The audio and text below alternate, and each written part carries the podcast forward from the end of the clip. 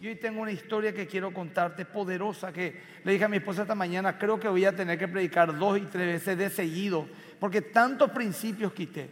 Porque me vino en mente esto así en la semana. Dije, ¿qué mensaje le da a la iglesia unida, Señor? Porque enseñamos Biblia, enseñamos la doctrina, pero tengo que darle una palabra de fe. Y me vino así de la nada a mi mente, me dijo la palabra boga mar adentro, boga mar adentro.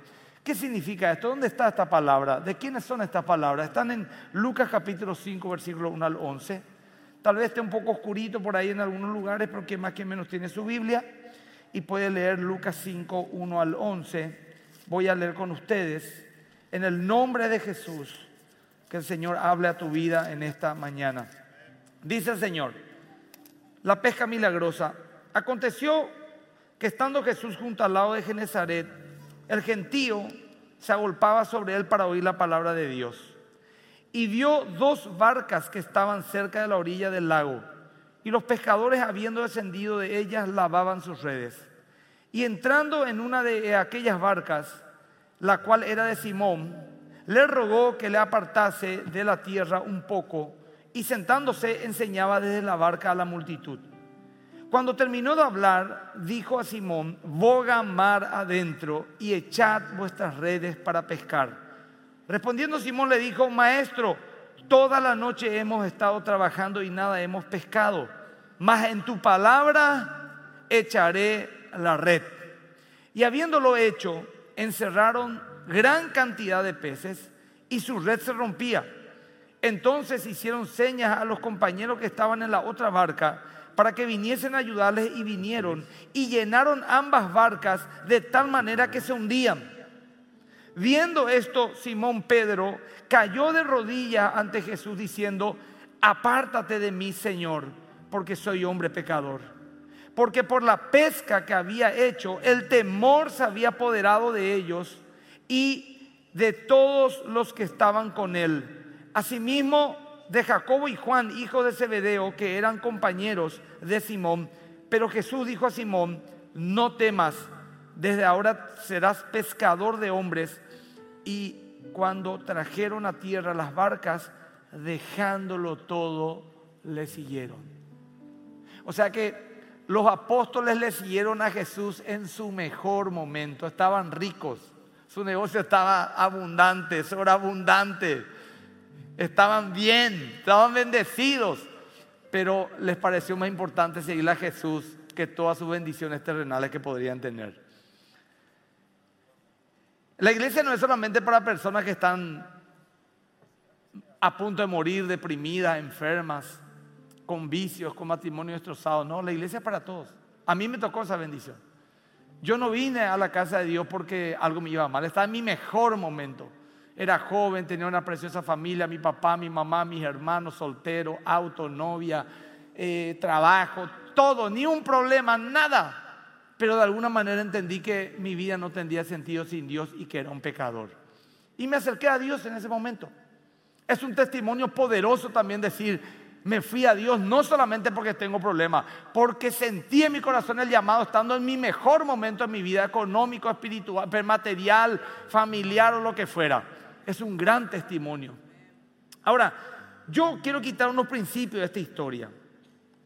Quiero, quiero decirte, ¿verdad? Que Jesús le pide a Pedro que adentre, se adentre en el mar. Eso es boga mar adentro. Adéntrate en el mar, entra en aguas profundas. Y Pedro le responde que trabajó toda la noche, pero no pasó ni pescó nada. Pero que en su palabra echaría de vuelta las redes. Lo que Pedro no entendió, gente linda, y lo que temo algunos no entienden acá, es que él estaba hablando con el creador de los cielos y la tierra y de todos los peces del mar. Él no estaba hablando con cualquier persona. Y que Dios mismo estaba en su barca. Pedro no se daba cuenta que Dios mismo estaba en su barca. Y Pedro convirtió su humilde barca en su púlpito. Porque Jesús está predicando y se agolpaba a la gente y ya seguramente se le mojaban los pies. La gente avanzaba y dijo, a ver Pedro, eh, préstame tu barca, me subo, me, abro un poco unos 5 o 6 metros y desde la barca parado predico para que la gente no me siga avanzando. Y Pedro le ofreció su humilde barca como un púlpito. Él puso Pedro puso lo suyo, en este caso su negocio, es como que haya dado su negocio, ¿verdad? Su, su, salón comercial, la sala de su casa, su oficina, su lugar de trabajo, su empresa, no sé. Pedro puso sus cosas en las manos correctas. Y cuando vos abrís las puertas a tu casa, cuando vos abrís la puerta a tu empresa, a tu trabajo, a tu oficina, a tu negocio, para que se predique la palabra, como muchos hermanos lo hacen cuando nos dicen, pastor, anda a predicar a mi empleado, pastor, ahí está mi casa a tu disposición, pastor, en mi barrio puedo juntar a todos mis vecinos. Vos estás dándole lo tuyo a Dios mismo. Y Él nunca usa algo sin hacer después algo extraordinario. Un pequeño saloncito comercial, miren lo que se convirtió. Miren lo que se convirtió. Miren lo que se convirtió. Si nos animamos a entregarle a Dios toda la área de nuestras vidas, invitarle en tu matrimonio, invitarle, invitarle a tu casa. Y si te animas a hacerlo toda la área de tu vida, de seguro, de seguro Dios lo va a recompensar. Sin duda alguna. Pero el pescador Pedro era profesional como nosotros. ¿Y por qué te digo era profesional como nosotros? No me refiero a mí ni a este púlpito, sino a todos nosotros como seres humanos. ¿Sabe por qué? Porque el que sabe hacer algo le cuesta recibir consejo. Yo sé lo que hago. Yo tengo mi profesión. Él pudo haber dicho, Señor Jesús, todo bien contigo, sos un gran predicador, la gente te quiere, tenés carisma. Pero vos eras carpintero, Señor. Yo soy pecador, vos eras carpintero. Pudo, haberle dicho eso. Pero Pedro tuvo algo tan lindo, nos da una lección de humildad. Y permite que Jesús entre en su negocio. ¿Cuántos quieren que Jesús entre en su negocio? Amén. Yo le permití a Jesús entrar en mi negocio. Dije, voy a hacer todas las cosas en reglas. Voy a darle gratis al pobre y a tus siervos y siervas.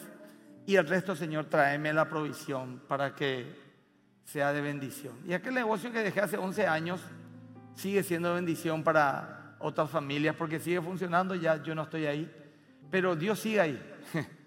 Dios sigue ahí, sigue acá, sigue contigo. Él está en todos lados. Pero Jesús, perdón, Pedro nos da una lección de humildad. Eh, y le dice, más en tu palabra echaré la red. Y acá vemos un hombre humilde que no cree saber más que Dios una persona obediente y susceptible a la enseñanza. Qué lindo es ver gente susceptible a la enseñanza. ¿Qué significa eso? Gente que es enseñable, que se le puede decir las cosas y te va a decir, sí, reconozco que fallé. Ese es el primer paso para ser bendecido. Porque hay gente que es difícil que te reconozca su problema, tu error. Siempre tiene una excusa para explicarte por qué las cosas no son como eh, deberían de ser. Y la culpa generalmente tienen los demás.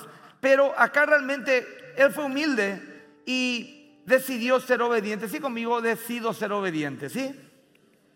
Solo una persona que tenga la capacidad de oír y que sea lo suficientemente humilde para recibir una enseñanza puede aprender y cambiar su realidad. Y es importante caminar la vida cristiana. Es importante caminar la vida cristiana siguiendo las órdenes del maestro. No hay otra manera. Yo todos los días lo hago. Es más, últimamente creo que todas las horas hago. Porque cada hora tengo las ganas de hacer algo que no tengo que hacer. Reaccionar como lo tengo que reaccionar. Y caigo. Y reacciono mal. Y le digo al Señor, Señor, ya no quiero más ser así, voy a cambiar y vuelvo a caer. Y me acuerdo que Pablo dijo, las cosas que no quiero hacer hago y las que no quiero hacer, eso hago. Entonces ahí me doy cuenta, dice Pablo, y yo también digo lo mismo, que yo soy una persona pecadora y necesito andar sí o sí de la mano de Dios todos los días de mi vida todas las horas de mi vida, porque si no voy a hacer grandes tonterías. Entonces, como suelo decir, si algo bueno ven en mí, eso no duden que es Dios. Y si algo malo han visto en mí, muchos que me conocen, ese sin duda fui yo. Así de sencillo es mi vida. Lo resumo solamente en esas dos formas. Solo una persona que tenga la capacidad de admitir esto, Dios puede bendecir. Y tenemos que animarnos a vivir una vida de obediencia y entrega. Porque solo así veremos los verdaderos frutos que Dios quiere que tengamos.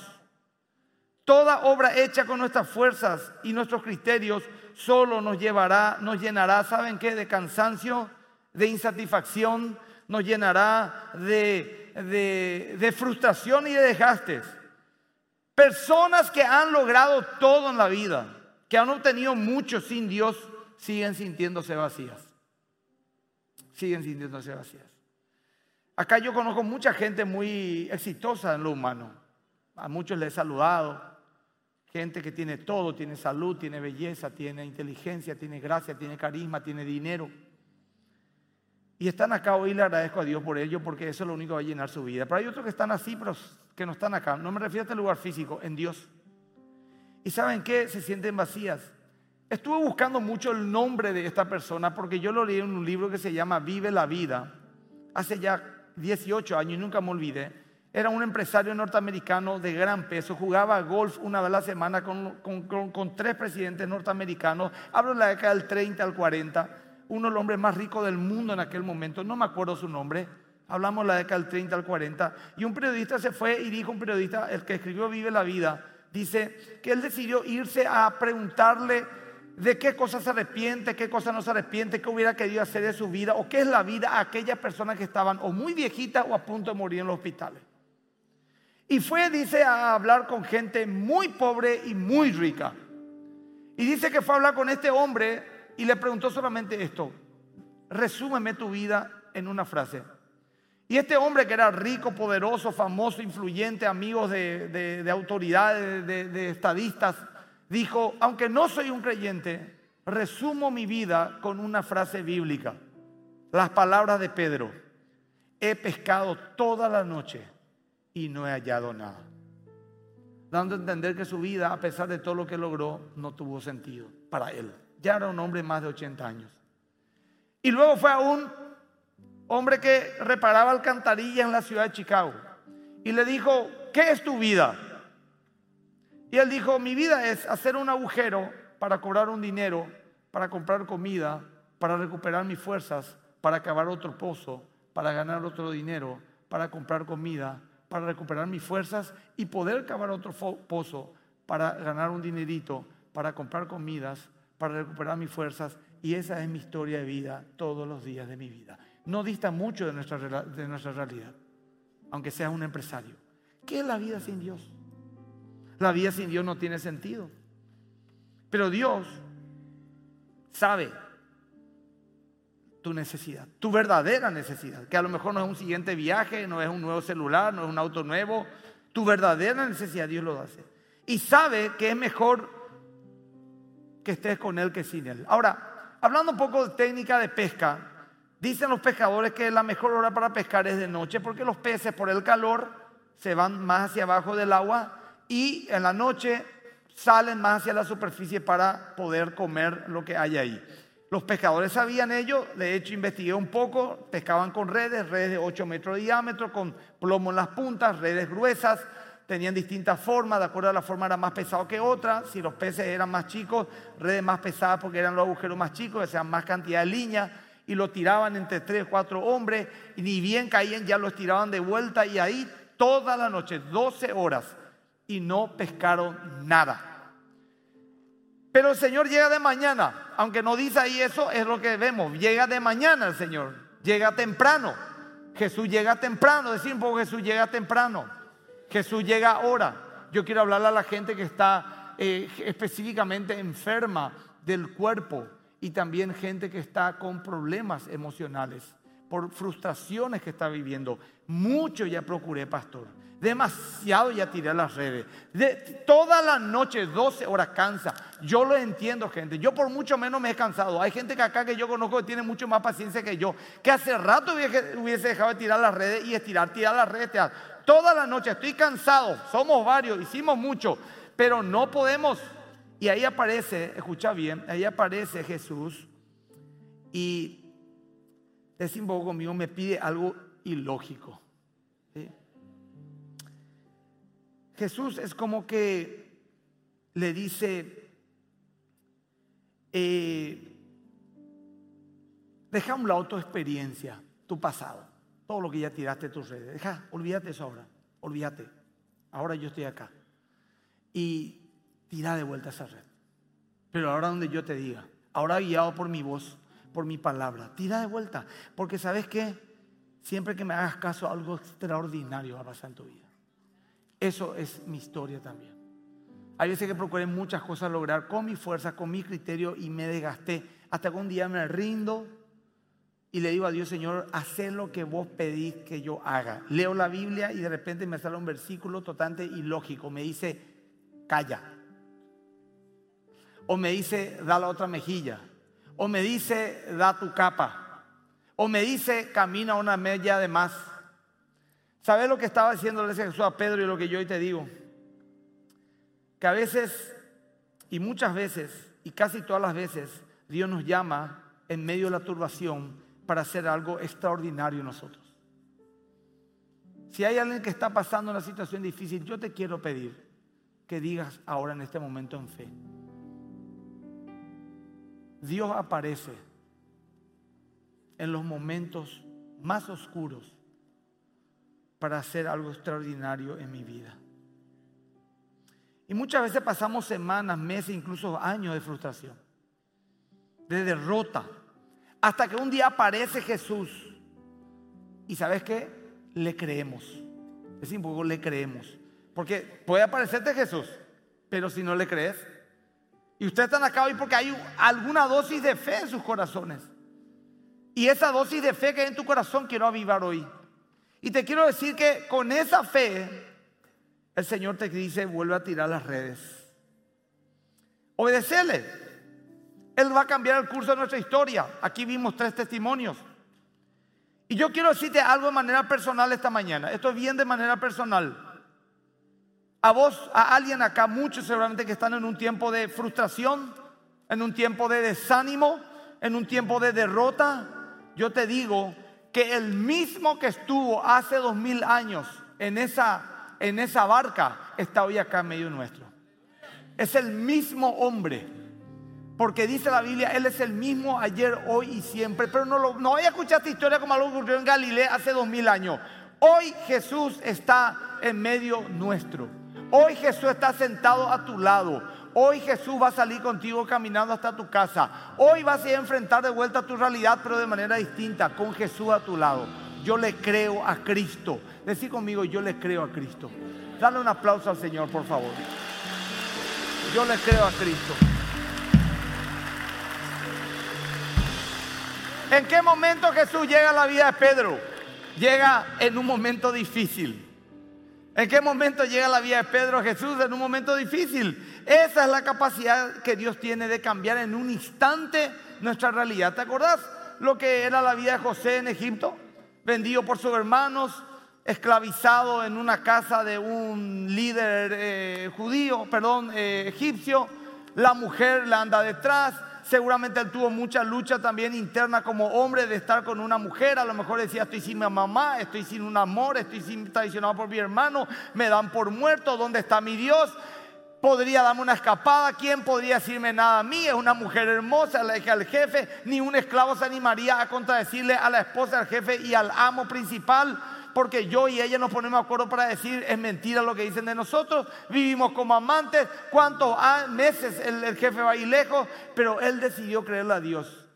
Y habrá dicho después ahí en su cama, sentado cuando dejó hasta su túnica por la mano de, la esposa de Potifar, habrá dicho, bueno, yo creo que es hora que Dios me recompense. Ya es hora que Dios a lo mejor me dé alguna cosecha buena de tantas cosas buenas que estoy haciendo. Y ahí le aparece un oficial y le dice a la cárcel. Jesús llega a la vida de Pedro en un momento difícil. Esa es la capacidad de Dios, de cambiar en un instante nuestro momento.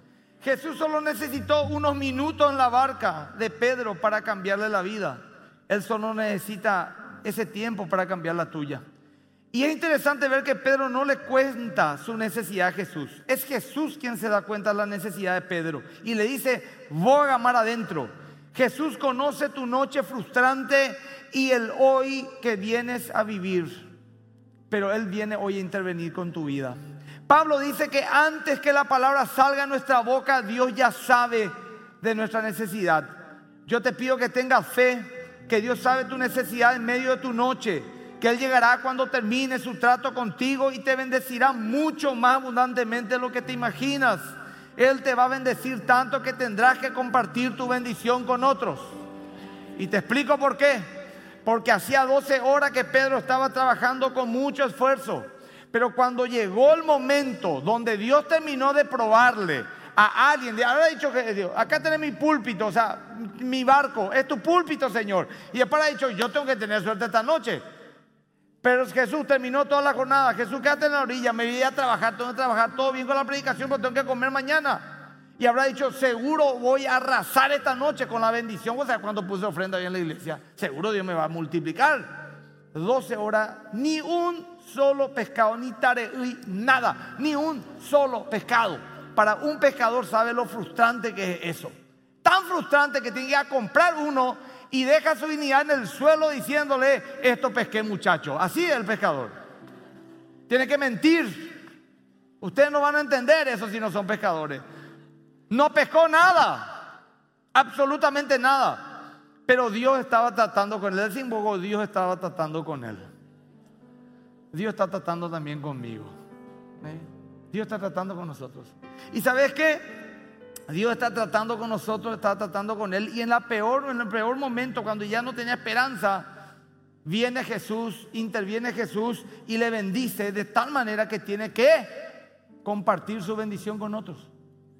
¿Por qué? Porque ese cara dijo, venga muchachos, vinieron los otros dos, cargue más, se hundía.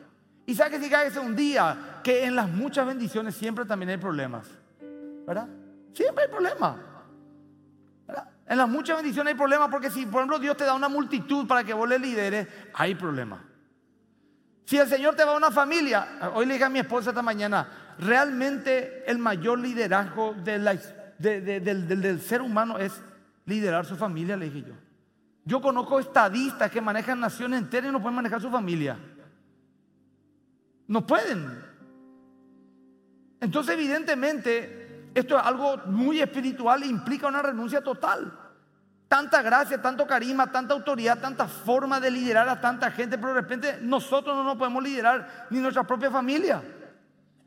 Y dice el Señor que cuando Él te bendice, te va a bendecir de tal manera que, que, vas a tener que repartir tus bendiciones. Y escúchenme, te pueden decir espiritualmente al punto tal que vas a tener que dar a otros.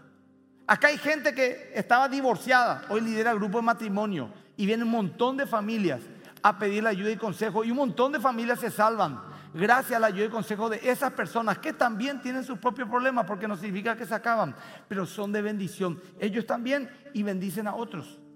Y te voy a decir algo que no es teología de la prosperidad, esto es bíblico.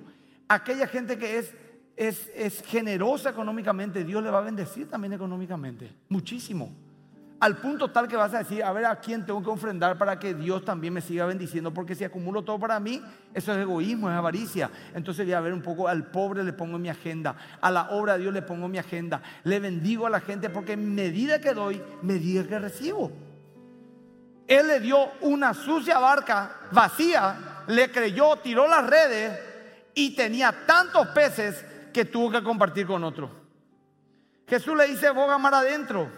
Ellos llevaron las redes durante 12 horas, pero no pescaron nada. Y Jesús le dice, vuelve a intentarlo. Decir conmigo, vuelve a intentarlo. Decir conmigo, lo volveré a intentar. Porque ahora tendré un resultado diferente. Yo te animo en fe a que lo vuelvas a hacer. Yo no sé tu situación, pero te animo en fe. Yo estoy convencido de que en esta semana vas a ver resultados distintos si te animas a tirar una vez más las redes. En esta mañana yo te digo, Dios te va a dar una oportunidad más. Y te la está dando, por eso es que te está dando este mensaje. Y cuando dejamos de creer, ¿cuál es el problema de dejar de creer? Es que uno deja de accionar. Por supuesto. Es por eso que Jesús pide a Pedro que le crea y luego que haga. Santiago dijo, la fe sin obras es muerta. Jesús te dice hoy, vuelve a intentarlo. Dile al que está a tu lado, vuelve a tirar la red. Decirle, vuelve a tirar la red. Vuelve a tirar la red. Vuelve a tirar la red. Esto no es volver, a tirar la red. Y ahora yo quiero que ustedes me ayuden. Vamos a hacer algo este, profético, una declaración de fe. No dejemos que el fracaso anterior nos quite el milagro que Dios tiene hoy para nuestras vidas. Amén, hermano. Escuchaste lo que te dije. No dejes que el fracaso anterior te quite la bendición que hoy, Dios tiene para tu vida. ¿Cómo te puede quitar esa bendición? Al decir, no, ya intenté mucho, Señor, ya no voy a tirar esa red. No, todo bien, pero ya, ya no tiro esa red. Esa es, eso es, eso es, eh, eh, eh, es lo que quita la bendición. Yo te voy a decir algo, una excusa, y vos a mí me vas a dar un consejo. No tengo más fuerzas Decime, boga mar adentro. Tiene que salir bien los que están en el fondo también. Boga mar adentro. Ahí ya se escuchó más. Lo que pasa es que tiene tan linda acústica este auditorio que hasta el que grita parece que te escucha despacio. Por eso a hablar claro. Por lo menos que te escuchen los, el que está adelante, el que está atrás y a tu derecha e izquierda. Decí conmigo, boga mar adentro. Ahí está. No tengo fuerza. Ustedes me van a ayudar también. No tengo fuerzas. No sé cómo salir de esta. No tengo recursos. Estoy muy enfermo. No sé más qué hacer. No sé qué va a pasar. Amén, amén, amén. Dale un aplauso al Señor.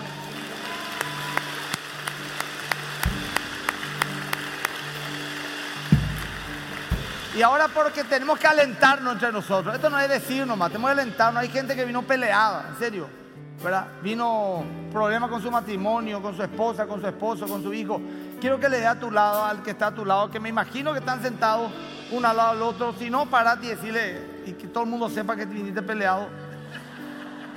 Y decirme, lo vamos a lograr en Cristo Jesús. Decirle, lo vamos a lograr en Cristo Jesús. Dale un aplauso al Señor. Sí, dale un aplauso al Señor. Aleluya. así es, así es. No te desanimes. Muchas veces el mayor obstáculo no es el diablo. Eso yo ya descubrí. Tampoco mi esposa. Soy yo. Soy yo. Yo estoy predicando lo que vivo. El mayor obstáculo que tengo soy yo. Ni siquiera las circunstancias. Nuestra incredulidad, pero yo te digo hoy en nombre de Jesús, cree y vuelve a intentarlo. Así vos cree y vuelve a intentarlo. El hecho de que te haya, lo haya intentado en el pasado, escucha bien lo que te iba a decir. El hecho de que ya lo hayas intentado en el pasado y no lo hayas logrado, no te da derecho a no creerle a Dios hoy. Te repito de vuelta. El hecho de que ya lo hayas intentado y no lo hayas logrado, no te da derecho a decirle no a Dios hoy. No te da derecho. Vuelve a intentarlo. Boga mar adentro. Tira la red en mi nombre. Esta vez será distinto. Dios llama a Pedro en medio de una frustración. Decir conmigo, Dios llama a Pedro en medio de una frustración. No voy a preguntar quién está frustrado porque más de uno va a tener que levantarlo mejor.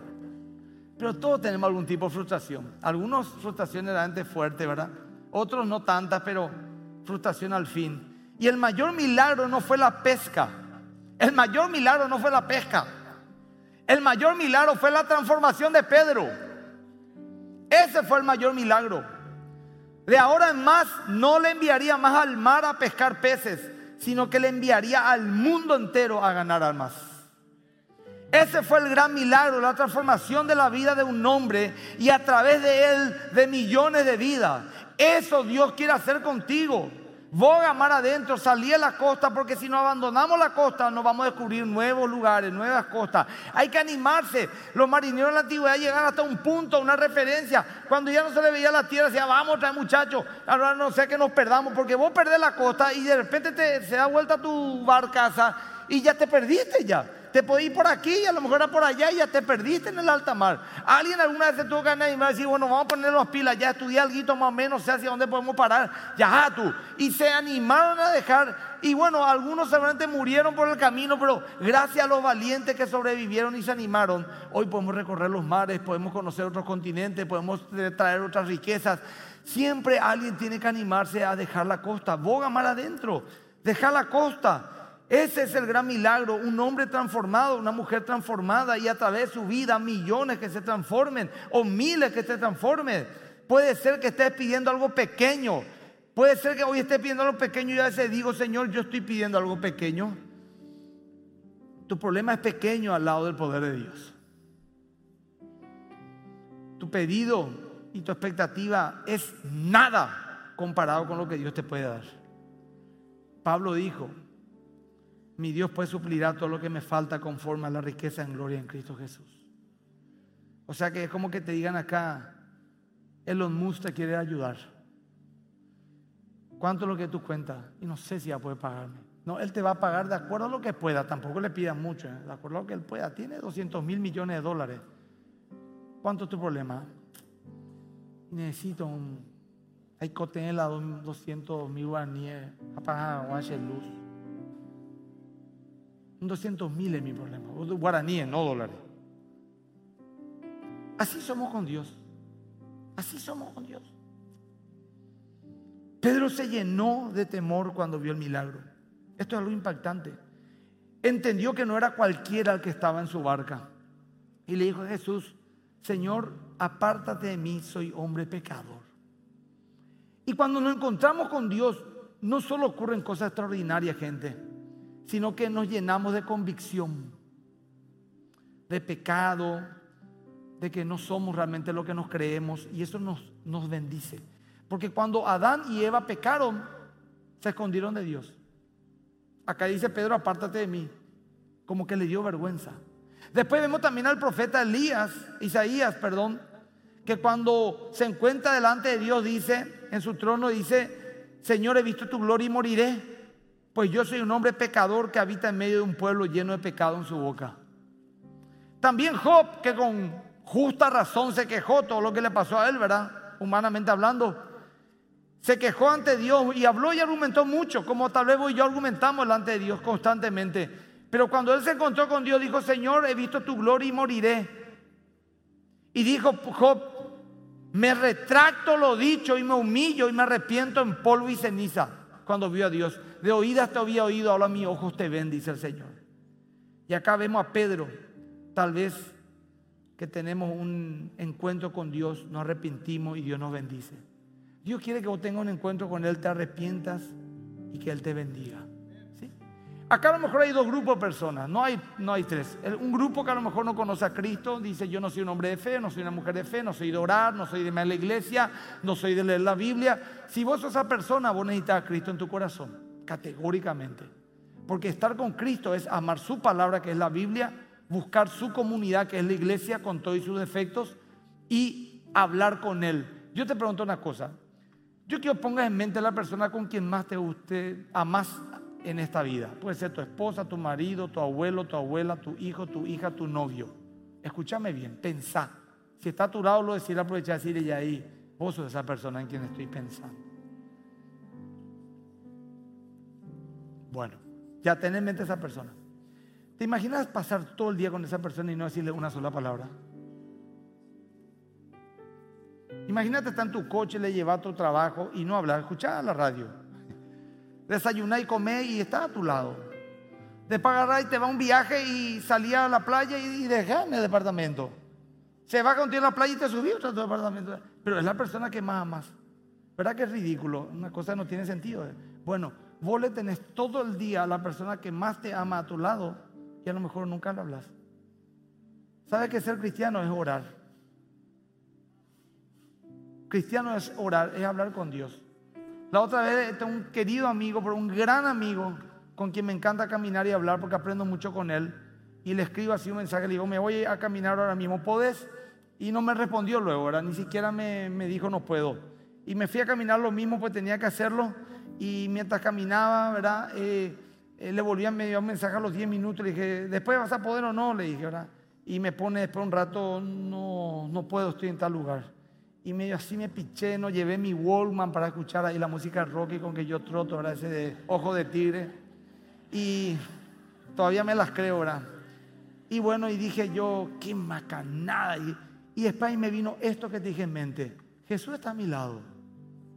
¿Cómo no voy a hablar con Jesús? Y le dije, Señor Jesús, ¿Dónde lo querés que nos vayamos, Señor? ¿Querés o no irte a un lugar más grande? Asunción está, Jesús, la gente en Asunción cree que es Miami. Eso bueno, tiene sentido, Jesús. Los precios están una locura. Así me fui hablando y hablaba, hablaba. Señor, ¿y qué decir? Bueno, y ahí me acordé, ah, fulana tal está enferma. Me pidió que te pida que le le fortalezca. Y así me fui orando, hablando con Dios. Y en esa media hora me vinieron cosas, me vinieron ideas, me vinieron ánimos. Le escribí a gente. Así que hace mucho no escribía más y le, le puse yo. Después sí que me bajé, llegué a un lugar y una mujer me dijo, Pastor Emile, me dice, Sile, ¿cómo estás? me agarró así en la mano.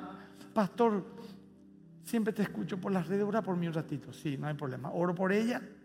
Yo medio así, medio ah, quería estar oro y sigo hablando con Jesús. Y después me escribe en privado esa mujer en las redes sociales. Me dice, Pastor, hoy tal vez haya sido uno de los peores días de mi vida. Yo le pedí al Señor que me provea algo para fortalecer y te vi a vos, Dios te puede enviar a vos como una provisión a alguien que necesita. Dios preparó esa caminata conmigo, no con el pastor Wesley. Dios me dijo, todas las veces caminar con Él. Hablar con Él hasta por los codos y yo camino dos metros tras tuyo. Voy a hablar en mi coche con Él, así como hablo con ustedes. Yo quiero hablar con Cristo hoy. Y quiero que vos hables con Cristo hoy. Tenemos diez minutos más para hablar con la persona que más amamos. Yo quisiera que nos pongamos en pie, por favor. Y mamá más. Y mamá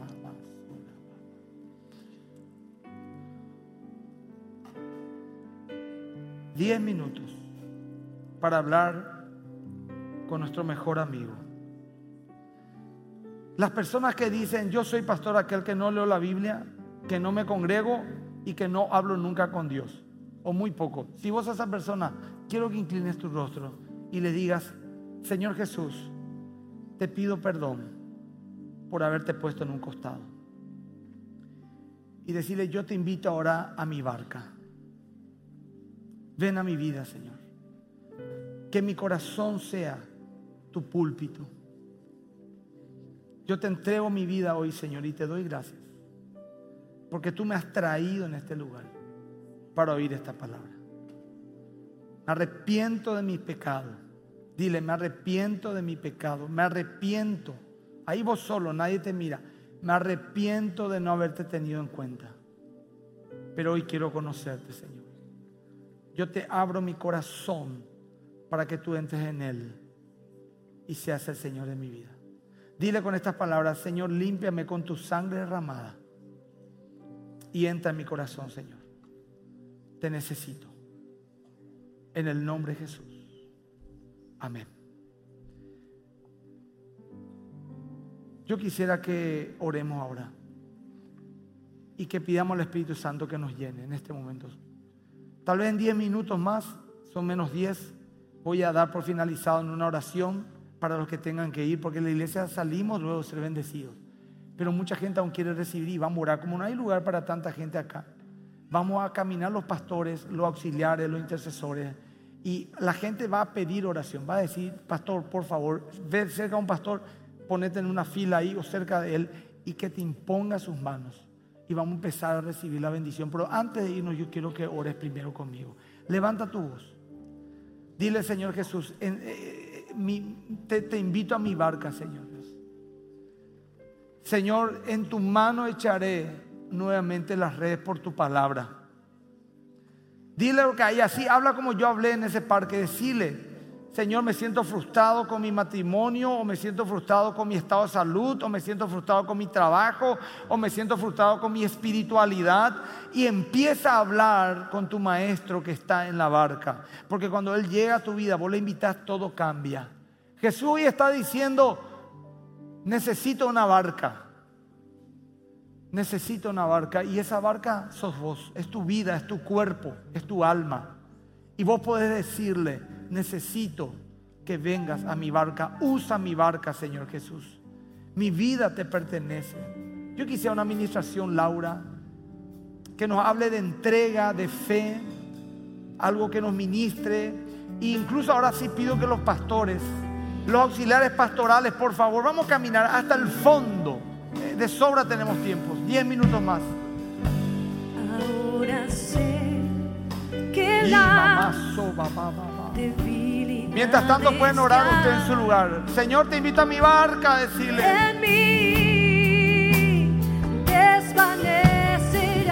Puedes también levantar tu voz con esta adoración.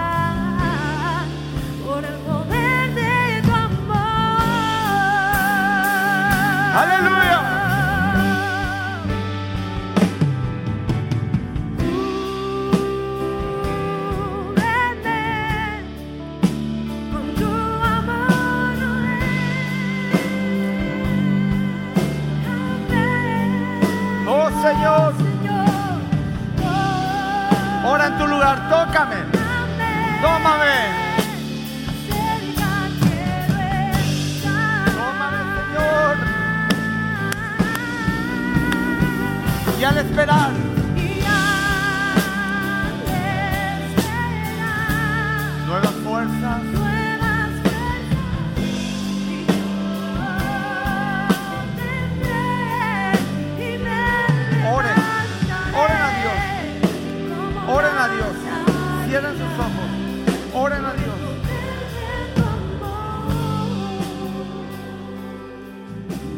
Se quede mucho tiempo orando por una persona. Hay mucha gente que tiene necesidad al fondo.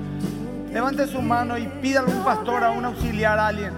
Busquen a alguien que está llorando, busquen a alguien que está quebrado, busquen a alguien que está arrodillado y pongan sus manos.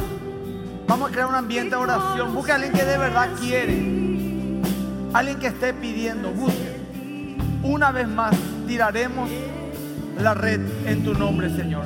Una vez más. Tiré muchas veces, hoy la tiraré de vuelta. Hoy domingo la tiraré de vuelta en fe. Una vez más, Señor. Por más imposible que sea mi situación, tú me vas a ayudar. Vamos a ir avanzando hacia el fondo. Los intercesores, los pastores, los líderes, por favor. viviendo cada día. Ora por favor ahí. Aleluya.